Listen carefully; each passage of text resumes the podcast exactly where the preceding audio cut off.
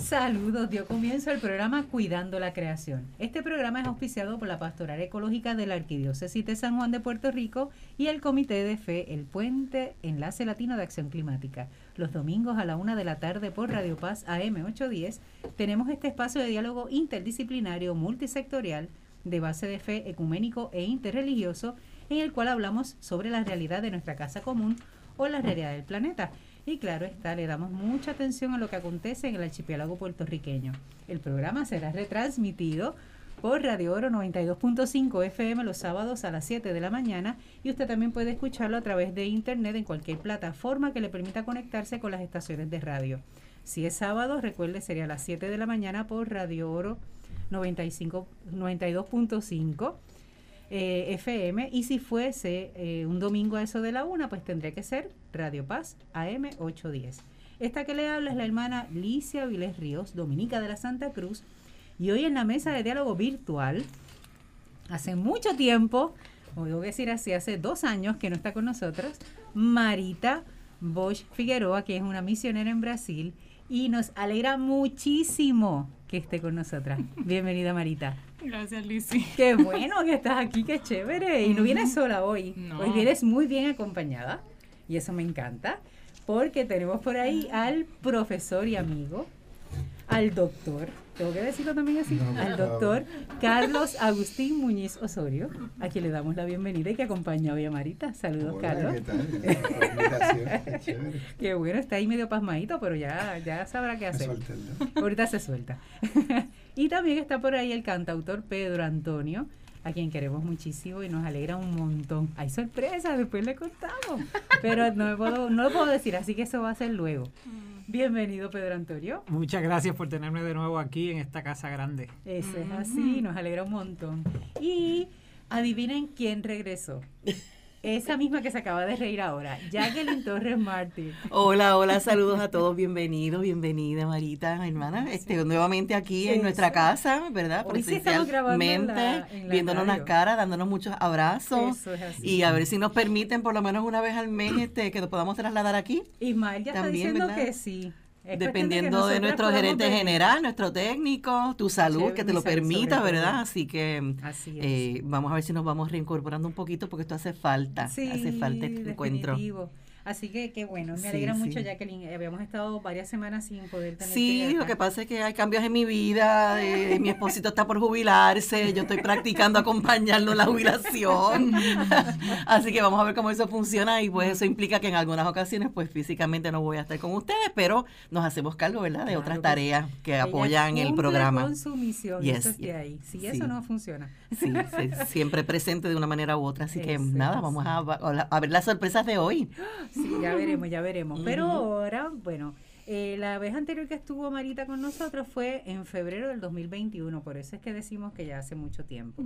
Es el programa número 230, aunque has estado en otros programas anteriores. Y cuando digo número 230 es para aquellas personas que nos siguen por podcast, que puedan también esa audioteca poder este buscarle. Eh, sabemos, casi siempre estamos en entre enero y febrero en esas fechas. Recuerdo que la vez, la primera vez que estuvieron, estuviste con Fernando, con Padre Fernando, y luego de eso hubo un, fue lo del Eso fue en el 2020 que pasamos por aquí, correcto. que acababa de pasar el Sínodo para la Amazonia en el Exacto. 2019. Y estando aquí, saliendo de aquí, ya fue todo lo de, Lo la, de la pandemia, pandemia, Así que como que íbamos sin darnos cuenta y sin saberlo corriendo. ¿Y dónde te Ah, agarró la pandemia? Bueno, yo estaba en Brasil, pero justo en ese momento el equipo al cual pertenezco, equipo itinerante, íbamos a tener, eh, nos íbamos a encontrar en uno de los vicariatos que habían pedido pues un acompañamiento. Y el grupo se dividió, la mitad del grupo ya cruzó la frontera entre Brasil, Colombia y Perú, tenían que ir al lado de Perú, al vicariato de San José. Y yo esa noche no pude viajar, así que viajé al otro día. Y cuando llegué a la frontera, justo en ese momento cerraron las fronteras. Wow. Así que el equipo que estaba del lado de Perú estuvo cinco meses sin poder salir. Y yo estuve cinco meses en casa de una familia también sin poder salir. eh, por diversas razones. Primero, pues como que a todos nos cayó así sin saber, esto es rápido, cómo es la cosa. eh, y pues esperamos. De repente también la parte fluvial cerró y para llegar hasta de, de Tabatinga, que es donde estábamos, hasta Manaus era por río, solamente había eh, embarcaciones para la cuestión de mercancía, de alimentos. Eh, la parte de aviones estuvo abierta un momento, después también cerraron todos los vuelos.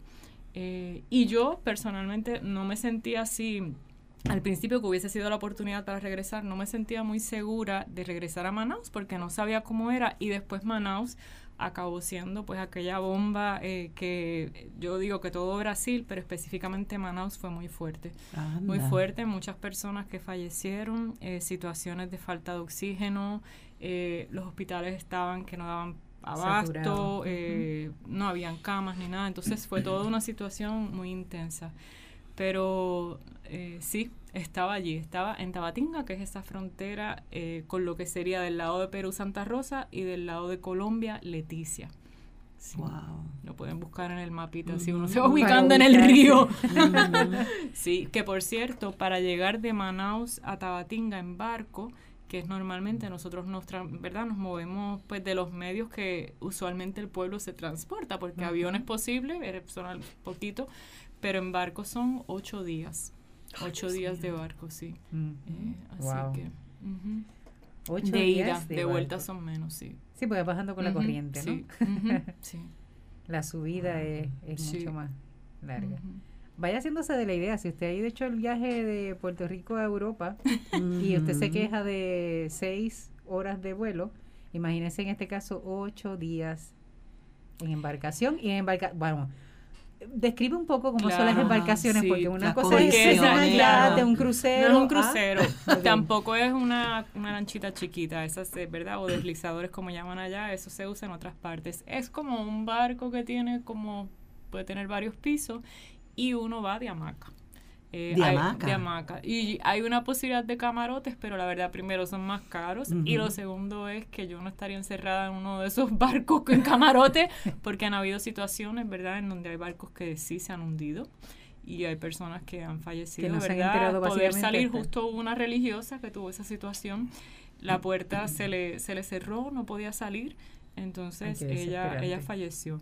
Pero es en hamaca, eh, es cuestión de acostumbrarse. Eh, Dramamina, me imagino que será. No, de verdad que no. Aparte que todo, todo el trayecto, todo el trayecto lo que significa de, lo que es primero eh, la naturaleza, el encuentro de las aguas, esos dos ríos, el Solimoes y el Río Negro, que por varios kilómetros, ¿verdad? Se encuentran pero no se mezclan por los sedimentos que tiene, por la temperatura, lo que son los delfines también tanto los rosados como los grises, eh, lo que son los guacamayos, lo que son los árboles de castaña, toda la naturaleza, o sea, los amaneceres y atardeceres. Aquí Carlos sabe que yo le mando a veces fotos, es como, wow, es otra cosa. Y también lo que para nosotros como equipo es ir haciendo comunidad en el camino. Eh, la misión no es solamente cuando uno está en las comunidades, la misión se va dando en el camino justo en este tiempo, en estos últimos meses, teníamos que viajar a Tabatinga para hacer una, un recorrido por Perú, Ecuador, en unas comunidades. Y en el barco tuvimos una experiencia muy fuerte en esos ocho días. Primero porque el río estaba seco. Entonces oh. eso hace que todo vaya más lento y que el barco a veces se estanque así en el medio. Eh, chocamos con una pared de tierra y estuvimos varias horas en lo que mirábamos a ver qué hacíamos. Hubo un momento en donde había mucha neblina que no se podía seguir. Eso como la parte externa. Pero en la parte interna, eh, una, una situación que nunca había vivido, pero que hizo también muy fuerte algo que en el equipo nosotros hablamos. Nuestro equipo está como, eh, localizado casi siempre en áreas fronterizas, porque la frontera se entiende que es donde las heridas están más abiertas y la vida más fragilizada. Y justo estábamos en el barco, empezamos a escuchar a gente hablar español y pensábamos que eran venezolanos, porque hay una gran migración venezolana, ¿verdad?, en todos estos años y en Manaus específicamente cuando uno sale se escucha mucho, eh, pero eran cubanos. ¿Cubanos? Eran cubanos. Qué bien. Eran ocho cubanos en migración. Eh, pues llegaron de manera en donde les habían ponchado el pasaporte hasta Surinam y ya de ahí entraron en Brasil sin tener sus pasaportes, ¿verdad?, marcados en la entrada y todo lo que eso significaba. El cuento corto que ellos iban a la frontera entre Brasil, Bolivia y Perú y acabaron tomando el barco que no era, entonces iban a la frontera entre Brasil, Colombia y Perú. Oh, todo lo contrario. El Cuando- destino era Perú. Cuando el destino era Lima. Ellos pensaban que al bajarse del barco cogían un carro que los llevaba directo a Lima, pero desde donde ellos lo cogieron no había. Tenían que cruzar un río del lado de Perú y de ahí eso es selva, así que tenían que ir a otro lugar para llegar de avión a Lima. Fue toda una confusión. eh, pero eso lo traigo sobre todo porque son situaciones en donde uno ve que sí, que en las fronteras la vida está súper amenazada, aparte de situaciones que estábamos eh, de trata de personas, de todo lo que uno se va encontrando en el camino. Pero como esa frase, ¿verdad? Hacer comunidad en el camino. El proceso ya te va dando elementos sobre la realidad, sobre el trabajo que nosotros hacemos, lo que es acompañar, poder conectar, entonces cómo conectar con instituciones, ¿verdad? Que puedan apoyarnos en situaciones, por ejemplo, con los migrantes, eh, con eso así. Wow. Es muy intenso, de hablé mucho de Sí, repente. no. No, Pero excelente, eso se es la trata. realidad, es la realidad Ajá. la que estamos tocando. Ah. Esa es la realidad cruda, real, y la que a veces nosotros tenemos muy poco acceso, porque lo que nos llegan no- de noticias de, de Brasil, por ejemplo, de la zona de América del Sur, es muy filtrada. Y a veces es tan filtrada que uno dice, ajá, ¿qué pasó? Nada. Solamente puntualizan tal vez algunos aspectos muy negativos, ¿verdad? Y muy, muy puntuales que no realmente Sí. no abordan a lo que es la realidad del país. Ujú. Y esa, eso que mencionas, por ejemplo, de cómo se vivió la pandemia, Ujú. ¿verdad? Y las situaciones que, que se dan. ¿Cómo estamos ahora en Brasil? Al Ujú. menos en tu área donde, donde se mueven en las áreas de misión. Sí. Bueno, cuando fue la pandemia, nosotros no entramos mucho ni a las comunidades, porque como parte de lo que se llama el Consejo Indigenista Misionero, que tiene que ver desde la Iglesia Católica, ¿verdad? Eh, los misioneros que trabajan en áreas indígenas, mm, ellos mismos, por protección a los pueblos, y los pueblos mismos también protegiéndose en un momento, ellos no querían que hubiese entrada eh, porque estaban, ¿verdad? Al principio ellos en sus propias comunidades estaban tranquilos, entraron personas, por ejemplo, hasta médicos, ¿verdad? Intentando ayudar personas de afuera y ahí fueron contagiándose. Y eso significaba que iban a la ciudad a recibir, ¿verdad? Un servicio y algunos murieron pues solos en el hospital. Si hablaban su propia lengua, pues entonces nadie que pudiese, ¿verdad? Acompañarlos ahí. Eh, y pasaron, pasaron varios meses, eh, bueno, pasó el año, y este año particularmente aún tuvimos, sobre todo al principio, un momento en donde no entramos en una comunidad porque había como una inseguridad. En la ciudad como tal, en Manaus, mm, ya uno ve la gente pues bastante tranquila, la gente va caminando sin mascarilla, sin nada, una que otra persona uno se encuentra, eh, por supuesto menos casos que lo que fue, porque aquel momento concreto, 2020 y todavía 2021, había una presencia muy fuerte. Todo lo que fue de la vacunación, ¿verdad? Llegó más tarde también. Eh, a las propias comunidades, cuando llegó, había por discursos, ¿verdad? Pues políticos, en donde se decía que te ibas a convertir en cocodrilo. Se iba a virar yacaré, era lo que decían. Entonces en muchas comunidades llegaban para poner la vacuna y hasta de los propios líderes también de las comunidades Ujú, habían ujú. recibido este discurso y entonces no se querían vacunar. Bueno, el presidente de Brasil. En ese momento que sí. Eso era otra mentalidad. Por ahí iba la cosa. Sí, sí. Por ahí que en iba. todos lugares Ujú. fueron. Se polarizó y.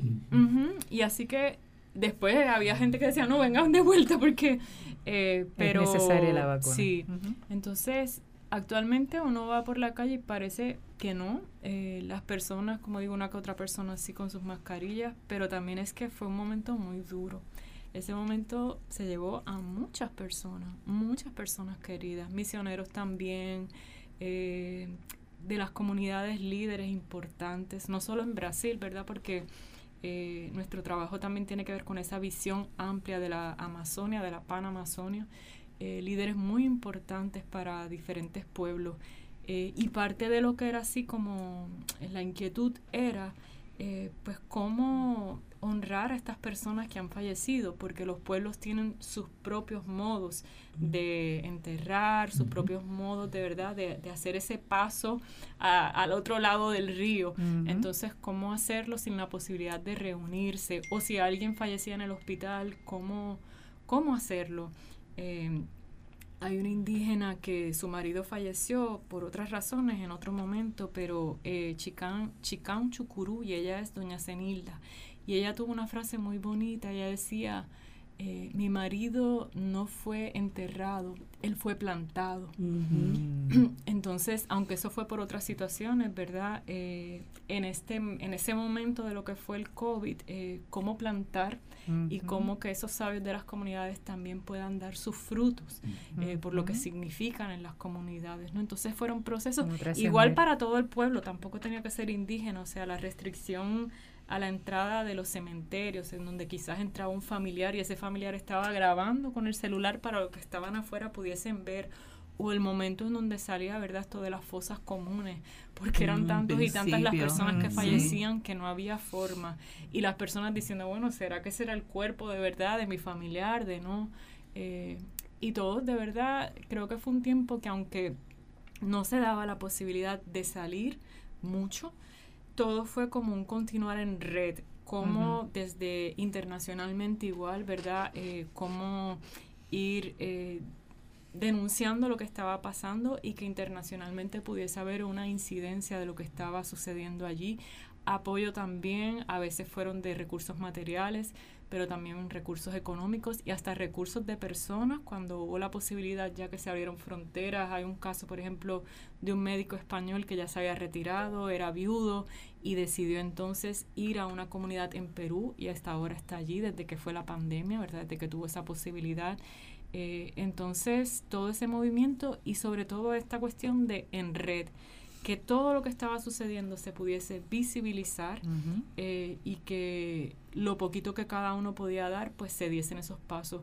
Fue momento también en que los propios pueblos indígenas, eh, claro que no siempre era suficiente porque los medios de comunicación, pues desde las comunidades no habrá esas facilidades en todas partes, pero donde hubo muchos encuentros eh, virtuales y era bonito porque eran los diferentes pueblos uniéndose.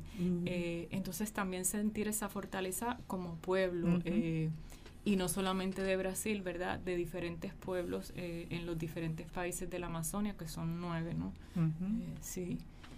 Te pregunto, esa, esos mismos encuentros, ¿verdad? Con los, los pueblos originarios, ¿qué lecturas ellos hacen o están haciendo de esa experiencia de la pandemia, de lo que ha sido pasar por esta situación?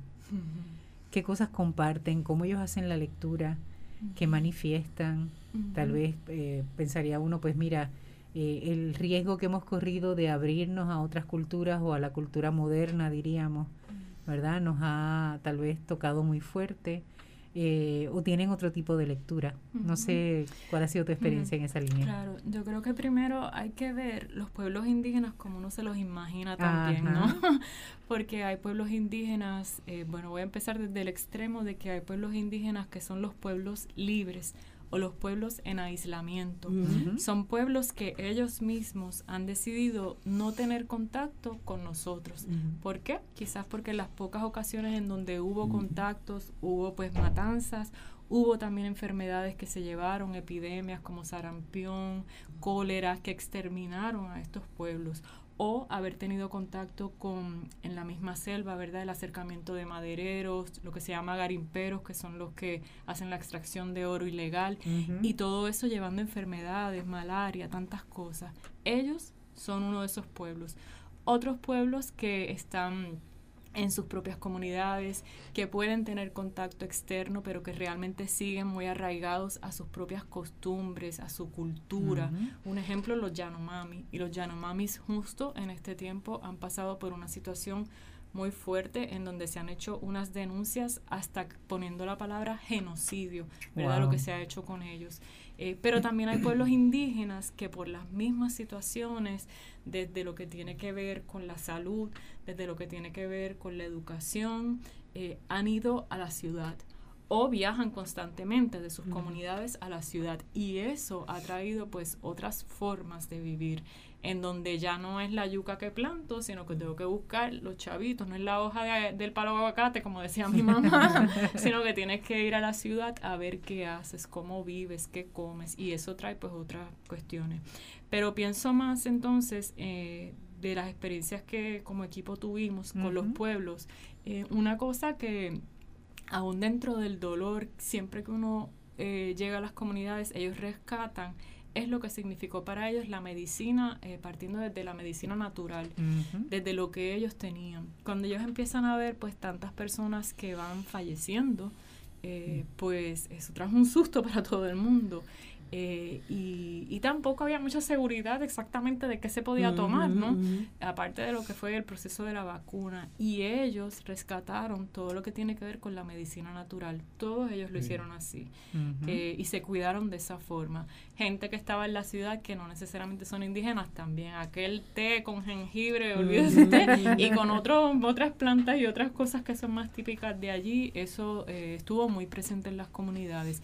Y muchos dicen que fue eso, que fue eso lo que los levantó. Si es que en algunas ocasiones les dio, ellos dicen que eso fue lo que los fortaleció. O sea, que los hizo regresar tal vez a lo, a lo que es su origen, Sí, a su sabiduría o la sabiduría este, recibida de, de los Ujú. ancestros. que está ahí, que está Ujú. ahí y que fue un momento de decir, es esto lo que nos puede, ¿verdad? Como, como dar lo que necesitamos para sanarnos, ¿no? Ujú. Ujú, Eh, y otra de las cosas en temas como la salud, que fue así como, eh, eh, específicamente pienso en un pueblo que se llama Sateremahue. Eh, este pueblo, desde 1986, si no me equivoco, su tierra está demarcada, demo- eh, Demarcada.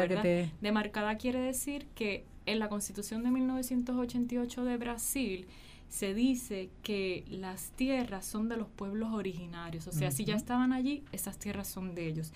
Pero de todas formas, ellos tienen que hacer procesos para que esa tierra sea reconocida. Tienen que pasar por varios pasos.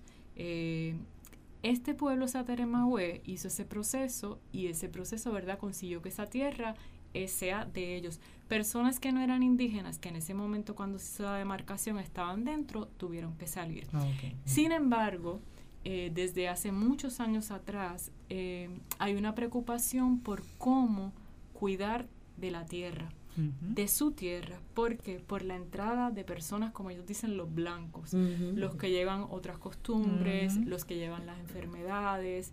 eh, y desde hace mucho tiempo también era esta preocupación por la propia cultura.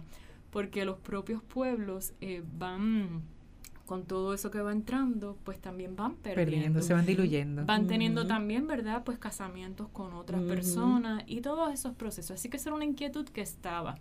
Cuando viene la pandemia, eh, el órgano que está encargado de la parte de los, eh, de los indígenas, la FUNAI, eh, ellos pusieron como un puesto, eh, y la parte que tiene que ver con la salud, CESAI, un puesto que era eh, de salud.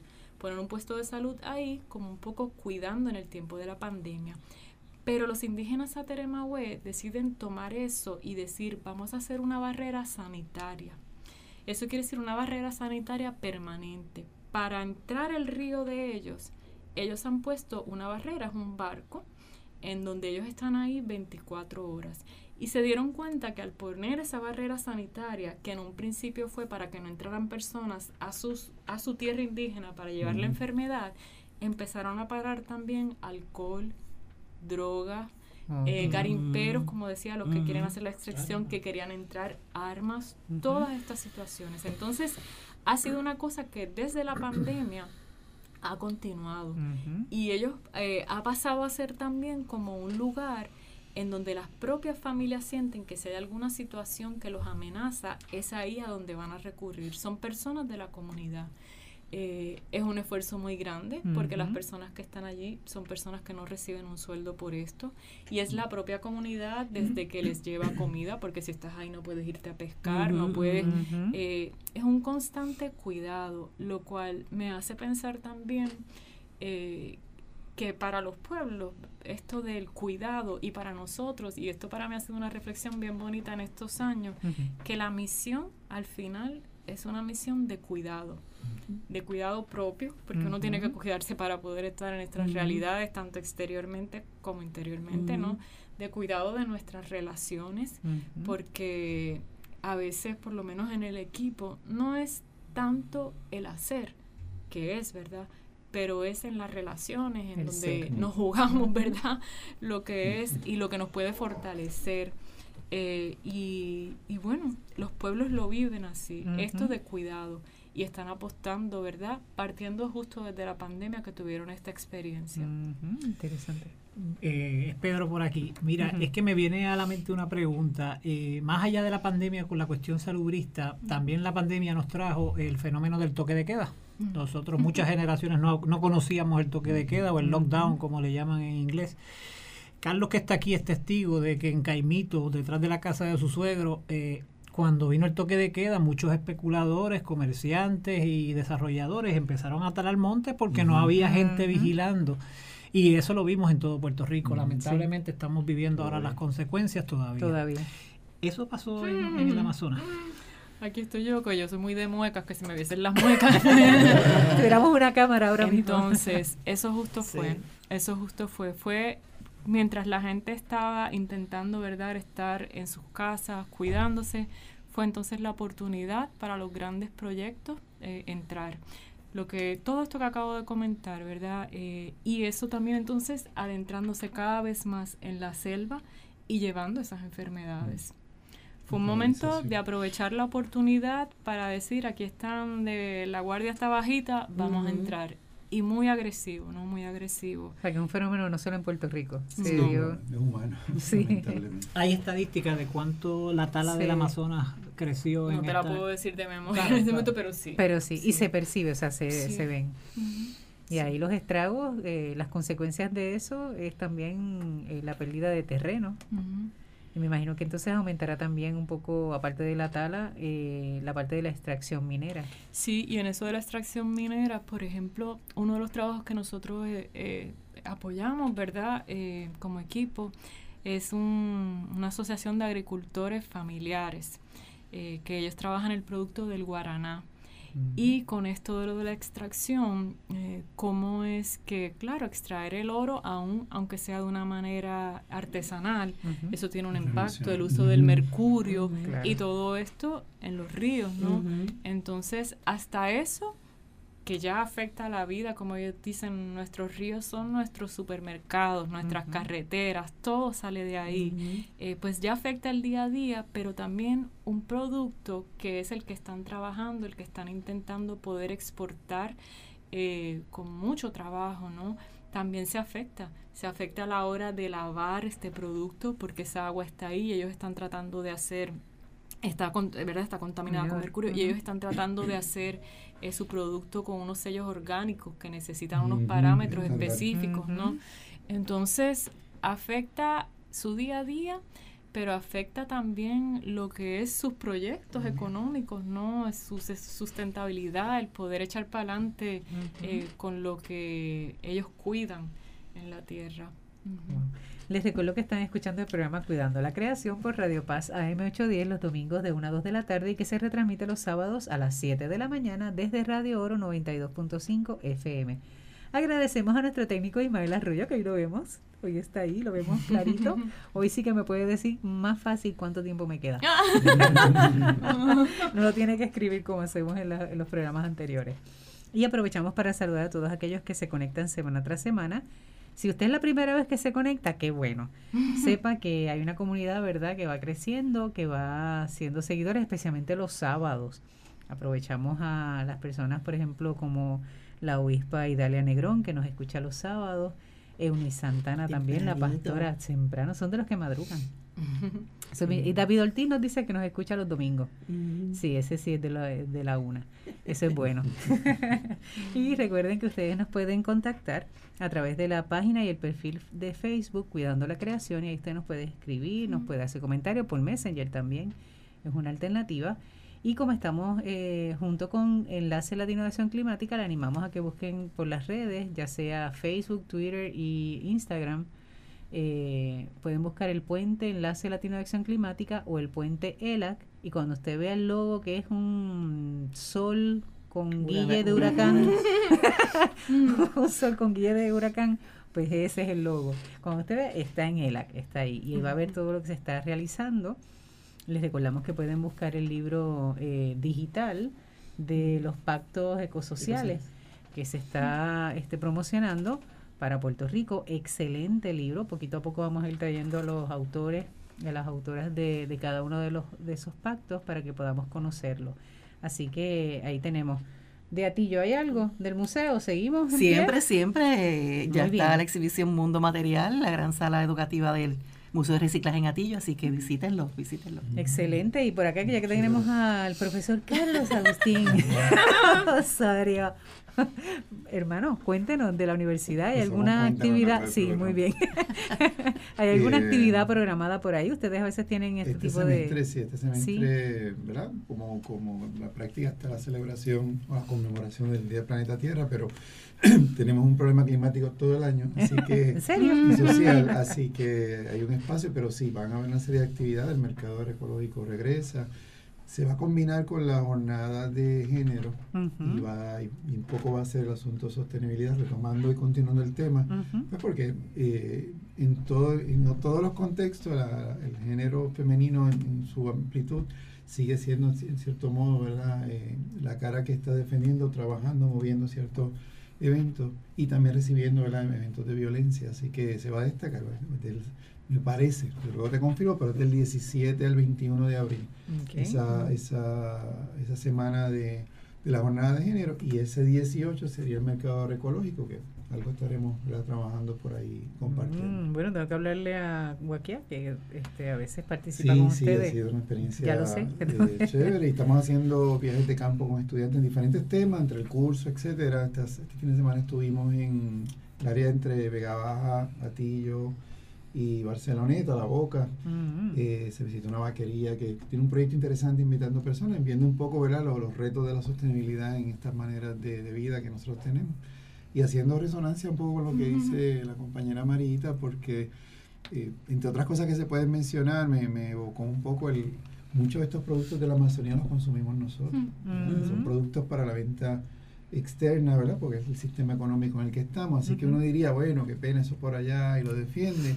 Y a veces hay que pensar, bueno, ¿cómo yo puedo, yo estoy siendo partícipe de esa práctica y, y de ese extractivismo, ¿no? de ese sistema? Porque ese sistema de invasión que le, le reconocen como la colonización es, el- es el ejemplo más cercano de lo que vivieron nuestros aborígenes, ¿verdad? Llegan personas, rompen, abren carreteras, rompen terreno y traen todo lo demás. Y eventualmente se ha documentado excesivamente el, el- el- el rompimiento de la cultura.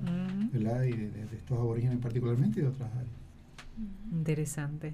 Y qué bueno que los estudiantes en la universidad pueden tener una experiencia bastante integral en cuestión de no solamente el conocimiento que adquieren, sino también esta otra realidad con este tipo de proyectos que ustedes tienen. Y saben también que en la universidad tienen cursos que trabajan el tema ambiental. Sí, el programa de desarrollo sostenible, ¿verdad? Está uno que lleva está alto, ¿no? a levantar vuelo y este se conecta muy bien el Centro Sofía, ¿verdad? La iglesia, la, la Universidad del Sagrado Corazón siempre se ha distinguido por el, el servicio voluntario y ha ido ¿verdad? modificándose y ahora ah, tiene un programa de voluntariado ambiental y de diferentes áreas, así que el estudiante tratamos, ¿verdad? De una intención de que por lo menos mires la realidad en diferentes dimensiones. Ujú. Porque bueno, en cualquier profesión que vayas a hacer sabemos que es imprescindible porque estamos en una emergencia climática, Ujú. aunque no lo quieran llamar así, ¿verdad? Y es algo que va a cambiar en los pocos años próximos la manera en que vivimos, la manera en que consumimos, la manera en que nos movemos, así que Definitivo. es importante.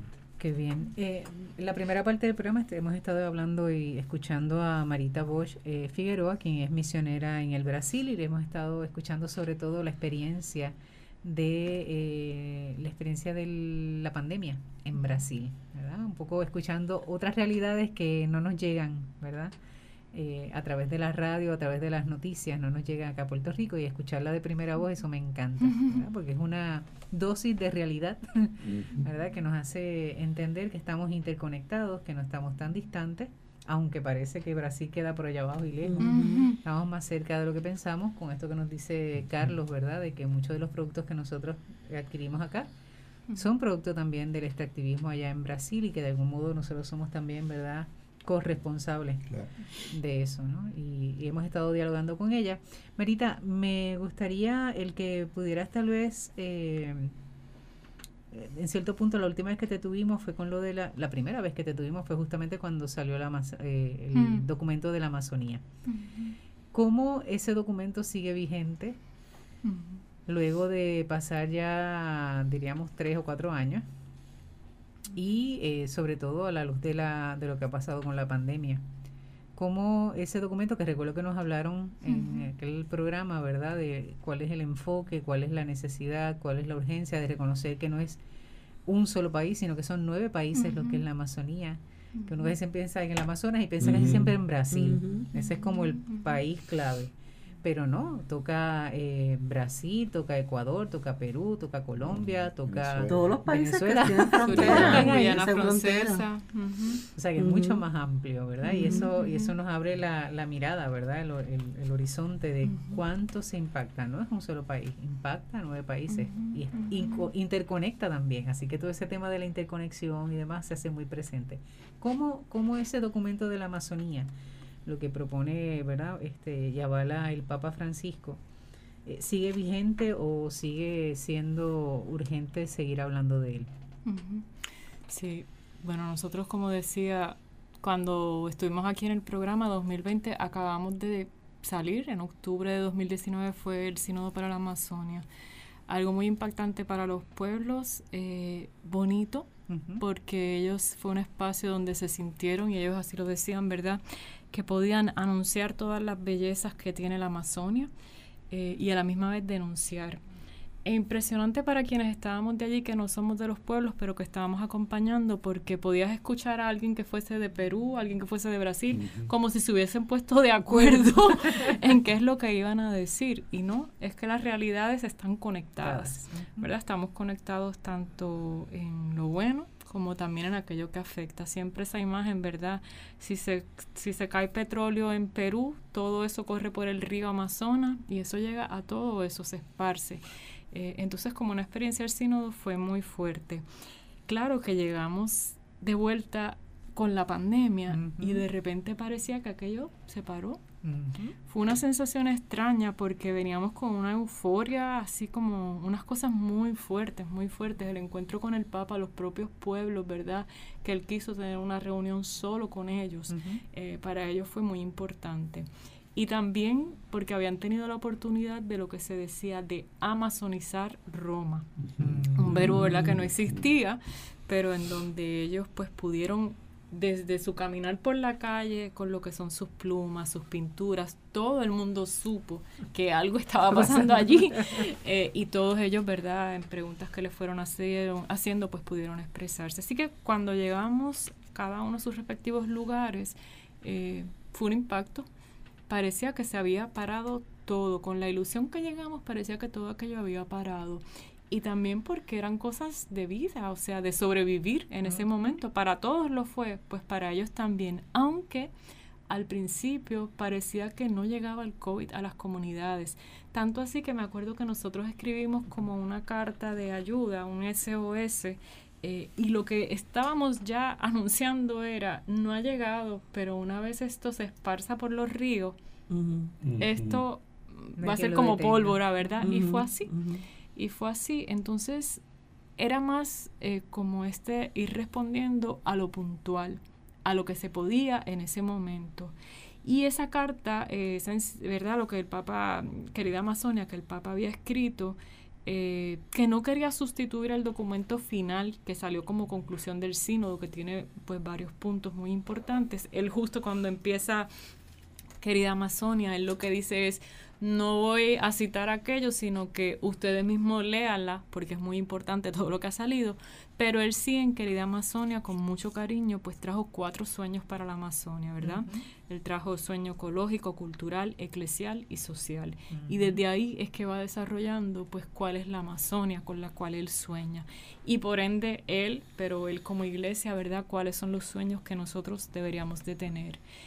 Eh, han habido eh, muchos movimientos para continuar con todo esto porque fue desde la realidad, ¿verdad?, que surgían estos deseos. Entonces, eh, desde lo pequeño, como en las propias comunidades se ha intentado continuar trabajando con esto, pero también a niveles más amplios, por ejemplo, lo que fue la creación de SEAMA, la Conferencia Eclesial Amazónica, en donde ahí se están pensando en cosas que salieron en el sínodo, desde a lo mejor eh, ritos amazónicos, universidad que sean para los pueblos, desde los pueblos. Eh, entonces, han sido cosas que han seguido, el proceso ha seguido. Igual con lo que es la REPAM, la Red Eclesial Panamazónica, que también durante la pandemia se enfocó mucho e intentaba visibilizar por medio de estadísticas semanales, me parece que eran en toda la Amazonia, en los diferentes vicariatos, para denunciar, ¿verdad?, lo que estaba sucediendo. Pero hoy día, ¿verdad?, continuamos con ese trabajo. Una de las cosas que acabamos de tener por medio de la REPAM, de esa red eclesial panamazónica, eh, ha sido la tercera escuela de derechos humanos. Mm, fue en Manaus, justo, en donde se juntaron de los nueve países de la Amazonia, hubo presencia de seis países en donde representantes de las mismas comunidades pues traían sus situaciones y la idea es que tengan verdad la posibilidad no solo de traer sus situaciones y explicarse entre ellos primero que puedan ver esa visión de que están conectados en lo que les está sucediendo sino que también eh, puedan como ir documentando sus casos y que en caso de que tenga que llegar a instancias de eh, sistemas, ¿verdad? El sistema interamericano, que la ONU, pues que se puedan preparar estos para que ellos puedan llegar a esas esferas también en que los ayuden. Eh, eso lo sumo con lo que ha sido todo este proceso del sínodo porque sigue ayudando. ¿verdad? Que esos sueños en sus diferentes eh, elementos pues puedan irse trabajando. Falta, falta. A nivel hasta... Sí, y a nivel hasta local, ¿verdad? Cuando regresamos, una de las cosas es, estoy partiendo de la ciudad, de personas que no son indígenas, pero una de las cosas es que en las iglesias no se escuchaba nada. No se escuchaba nada, ¿verdad? Uno iba a la iglesia y una, un lugar como Manaus, ¿verdad? Dependiendo en cuál iglesia, hay otras que sí, por ejemplo, desde la catedral de Manaus, el propio, el que estaba el obispo, el mismo cuando fue, cuando íbamos, hizo una misa de envío muy fuerte y todo, ¿verdad? Pero en otras iglesias es como si eso, como si la Amazonia no tuviese que ver con nosotros, ¿no? Eh, estando ahí mismo. Estando ahí.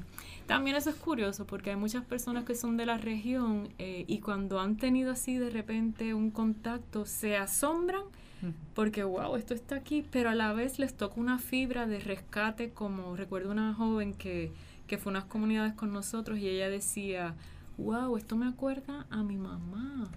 Mi mamá tiene esa forma de ser y yo no sabía que eso venía de... ¿Cuál es el origen? Sí, y es en un ejemplo un poquito que uno dirá, porque a veces, lo voy a traer, a veces uno va a comunidades y en las casas de madera tienen, eh, estoy hablando de indígenas, ¿verdad? Que tienen contacto con la ciudad, pero eh, tienen ollas enganchadas en la pared, pero esas ollas están súper limpiecitas y es porque las limpian con la arena del río. Entonces están en la pared y esta joven específicamente, que tanto pasa con indígenas como con ribereños, ¿verdad? Aquellos que no se identifican como indígenas pero que viven en la ribera, pues esta muchacha, su mamá fue ribereña. Entonces en la ciudad ya vive hace mucho tiempo y ella ve que su mamá siempre tiene en la casa las joyitas organizadas, Y cuando estuvo en la comunidad fue como decir, wow, y no solo por ella, sino que también ella decía, esto es un tema del cual mi mamá no habla. Ah, como que una negación también de raíces, porque son dolorosas también, esos procesos son dolorosos. Eh, entonces, eh, sí, y un poco a nivel de equipo, yo creo que una de las cosas en lo que tiene que ver con estos sueños del Papa Francisco, eh, dentro de eso que es cultural, ¿verdad? Social, eclesial, ecológico, nosotros este año tenemos dos encuentros anuales como equipo.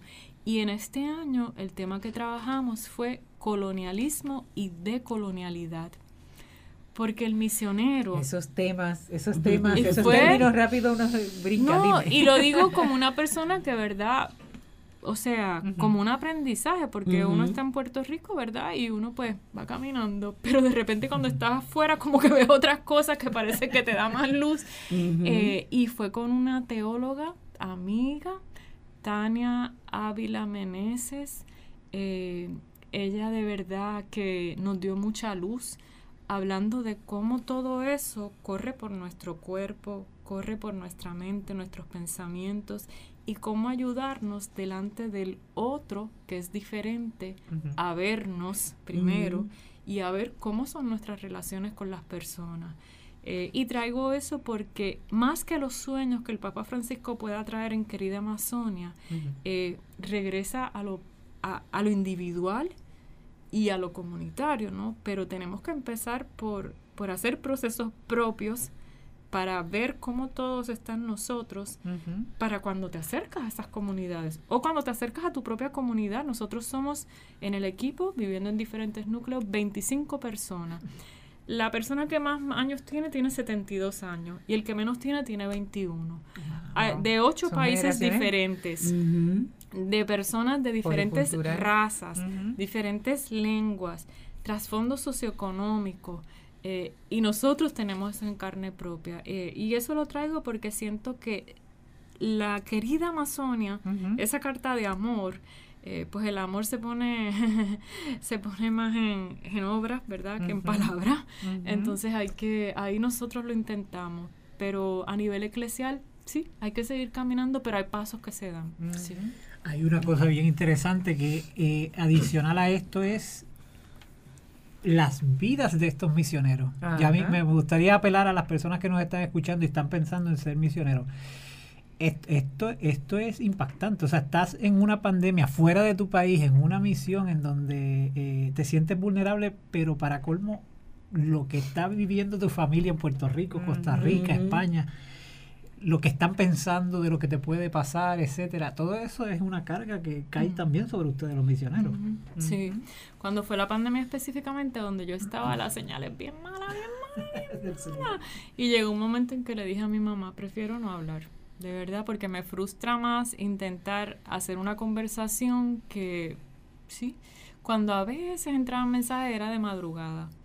Eh, el Día de las Madres me acuerdo que mi, mi cuñada decía que le quería hacer un videito a mami y yo dije, pues yo mando mi video. Aquel video estuve desde las 7 de la mañana hasta las 4 de la tarde para que saliese. este, mi sobrina tuvo un jueguito porque era su cumpleaños y ella hacía el jueguito de que ella mostraba una cosa en el celular y todo el mundo tenía que ir a buscarle y llegar con eso. A mí nunca me llegaban las fotos de qué era lo que había que ver y cuando llegaba ya había pasado, así que cosas así, sí. Eh, pero bueno, eso como parte, ¿verdad?, de algo que, que sí que uno asume y que, y que la familia está ahí también con uno. Yo sentía mucha conexión con mi familia. Hay que prepararlos también para hacer, Sí. para hacer comisiones, pero no sé si, ¿verdad? O sea, esa, espe- Son esa parte de la misión, definitivo. Exacto. Son parte de la misión. Wow. Eh, me gustaría, Pedro, y no sé si Carlos pueda entrar. Sí, es que salió porque está con la garganta media extraña. porque quisiera aprovechar estos últimos 10 minutitos. Eh, obviamente siempre invitamos a Marita y Marita nos habla de su experiencia allá.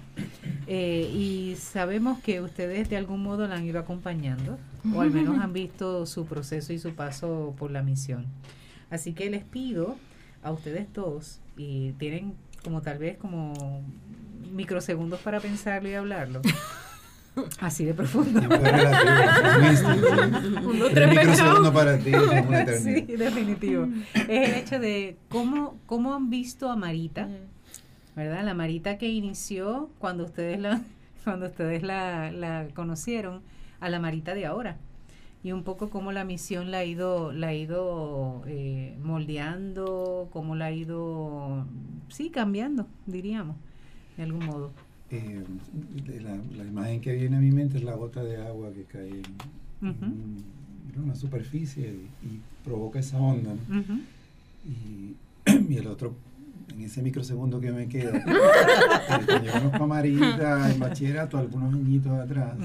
En ese tiempo, ¿verdad? Compartimos a través de Guay, conocí a Pedro, Ramón y toda esa historia. Eh, hubo una, yo estaba para doctorado y hubo una convocatoria para eh, este profesor de economista ambiental, quería buscar un estudiante para apoyarlo en un estudio de la Amazonía, Amazonía en las artes se llamaba. Ujú. Y lo voy a decir tal como fue. Eh, ella, yo voy, me aceptaron y luego me entero, como, no recuerdo cómo fue el proceso, pero que ella había solicitado y le habían dicho, dicho que no porque era mujer. Oh. entre las razones. Y una de las razones y, era que él quería que la persona viajara solo a la Amazonía para hacer una serie de cosas y que él entendía que era peligroso nada. Esa noción, ¿verdad? Particular. Me entero después de los detalles y luego empiezo a compartir más con Marita. Y nada, Marita me había, desde ese momento sabíamos, entre otras cosas, que Marita tenía una vocación y quería, y soñaba con un poco esa idea, ¿verdad? Por lo menos como la percibíamos nosotros, de visitar y estar en esas comunidades.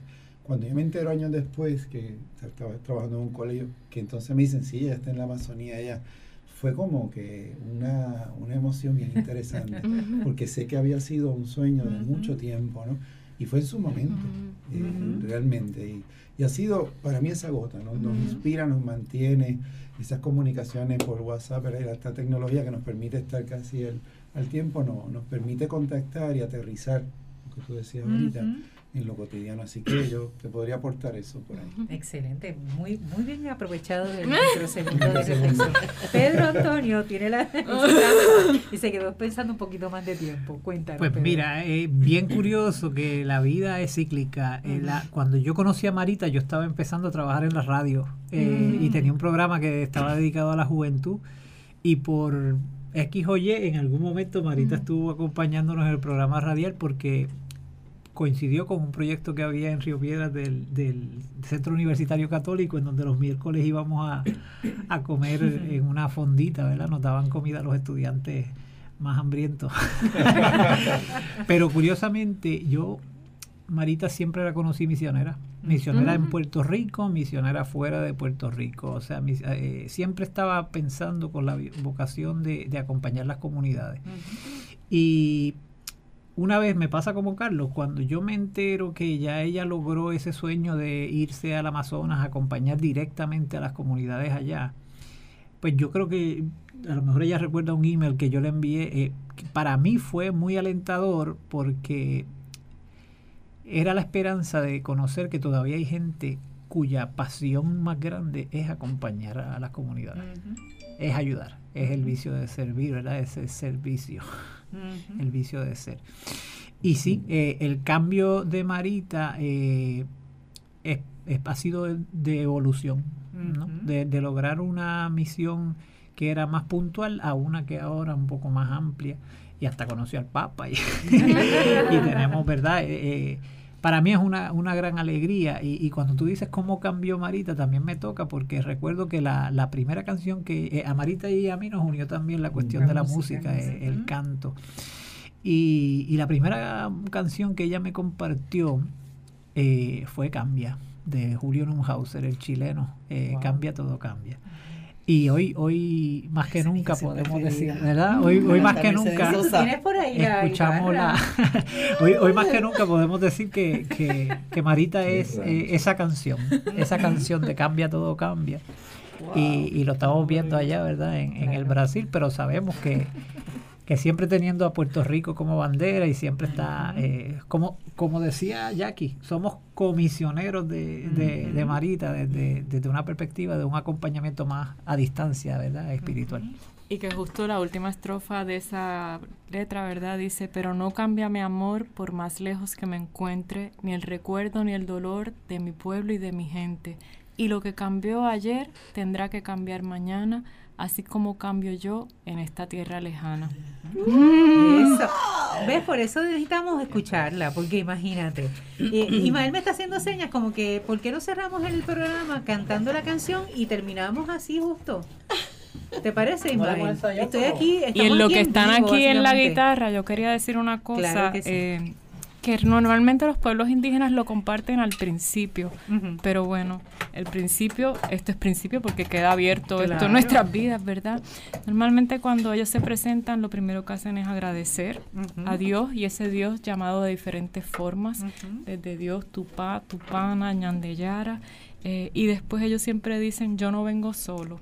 Eso me parece súper bonito porque no nos vamos solos, no continuamos solos y pues agradecer verdad este espacio, pero eh, en compañía, caminando juntos en esa sinodalidad. Exactamente, genial. Así que van eh, entonando por ahí la canción y sabemos que seguimos en cuidando la creación. Es una experiencia verdad maravillosa poder compartir con Marita.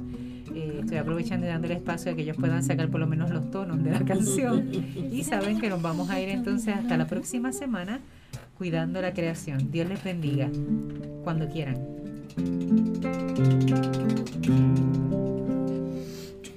Cambia lo superficial, cambia también lo profundo, cambia el modo cambia todo en él.